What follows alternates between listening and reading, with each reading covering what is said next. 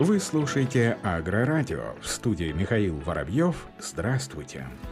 В России собрано порядка 45 миллионов тонн зерна. Ход уборочных работ обсудили на очередном заседании оперштаба в Минсельхозе России. В совещании, которое провел министр сельского хозяйства Дмитрий Патрушев, приняли участие руководители региональных органов управления ПК, сообщает пресс-служба Минсельхоза.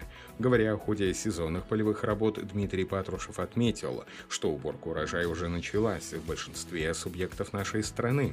Зерновые убраны с площади более 13 миллионов гектаров, намолочено почти 45 миллионов тонн, что выше прошлогодних показателей на аналогичную дату. При этом в связи с неблагоприятными погодными условиями на территории 9 субъектов введен режим ЧС природного характера регионального уровня, а в Амурской области и Забайкальском крае еще и федерального. Дмитрий Патрушев подчеркнул, что Минсельхоз находится в постоянном контакте с руководством органов АПК пострадавших регионов. Кроме того, важной задачей является активизация работы по агрострахованию.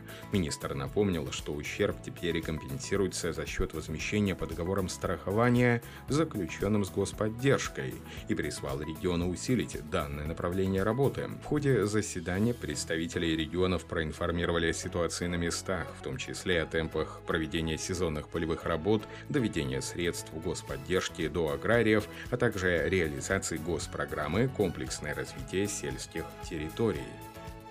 Власти оценили ущерб омских аграриев от засухи, почвенная засуха и суховей, из-за которых в 18 районах Омской области ввели режим ЧС, нанесли аграриям ущерб в размере около 150 миллионов рублей. Об этом сообщает ТАСС со ссылкой на министра сельского хозяйства и продовольствия региона Николая Дрофу. По его словам, низкая влагообеспеченность в почве сохраняется. По предварительным расчетам, ущерб по прямым затратам, которые уже понесены, составляет 140-150 миллионов миллионов рублей. Ущерб по недобору урожая еще оценивается. По словам главы аграрного ведомства Омской области, к 17 пострадавшим от почвенной засухи и суховеем районам добавился Называевский район. По предварительным данным, всего в регионе погибло более 50 тысяч гектаров посевов.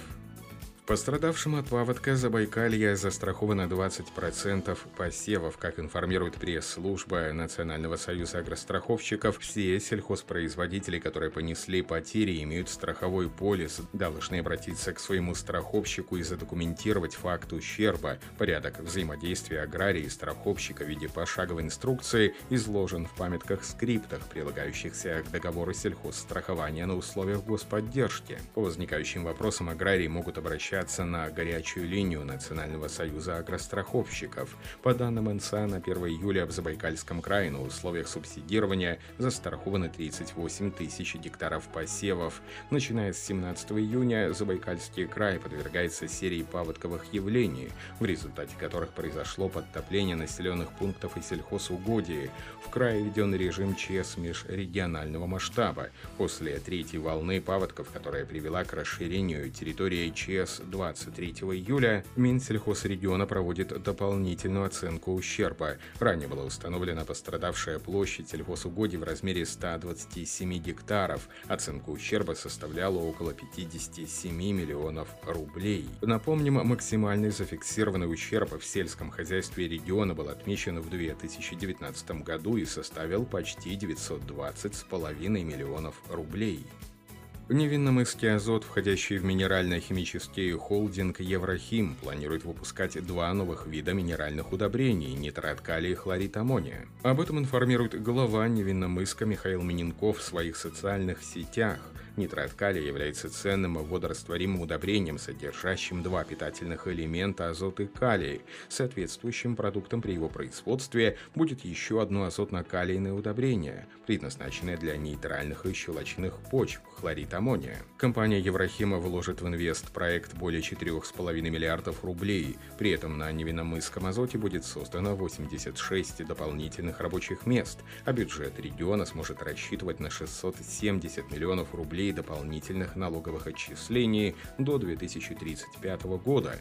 Проектная документация уже прошла госэкспертизу, новое производство будет соответствовать всем действующим экологическим требованиям. Кроме того, недавно сделан один из важнейших шагов на пути к реализации инвест-проекта.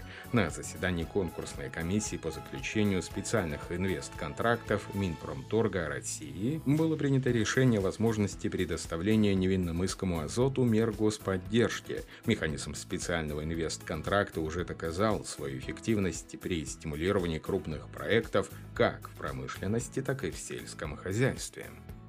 В Липецкой области заложены участки гибридизации кукурузы. Специалисты филиала Россельхозцентра по области выезжали в хозяйство речное, где, согласно поданным заявкам на сертификацию, были заложены участки гибридизации кукурузы фирмы Танаис Семенс. Первое полевое обследование родительских форм гибридов «Дельфин», ЕС, «Эпилог», ЕС «Хаббл» было проведено в начале цветения початков.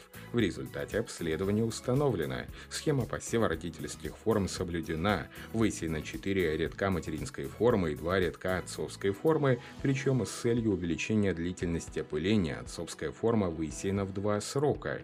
Проведено первичное скашивание метелок в материнской форме. Скашивание проводилось с помощью механизма ВРМ Фермент производства Франции. При прохождении по участкам метелок в материнской формах не обнаружено. После дальнейшего отрастания метелок будет проведено повторное скашивание, а затем прохождение по рядам материнской формы рабочих под руководством специалистов фирмы для контроля за полным удалением метелок.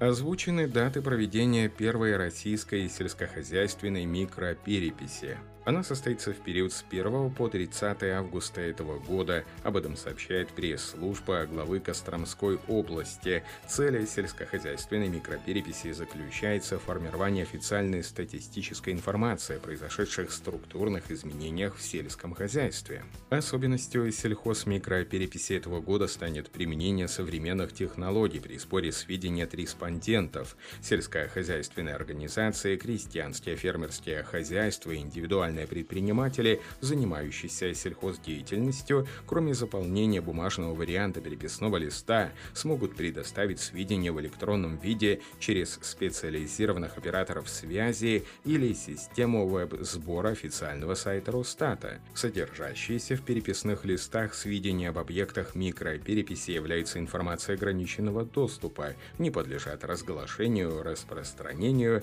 и будут использоваться в целях формирования сводных статистических статистических данных. Так, в Костромской области предстоит переписать 252 сельскохозяйственные организации, 224 КФХ и П, 405 некоммерческих объединений граждан. Собранные в ходе переписи обобщенные сведения станут важным фактором формирования аграрной политики государства в целом, а также базой для принятия конкретных решений в области развития сельского хозяйства на региональном и муниципальном уровнях. На этом все. Оставайтесь с нами на глав агронома.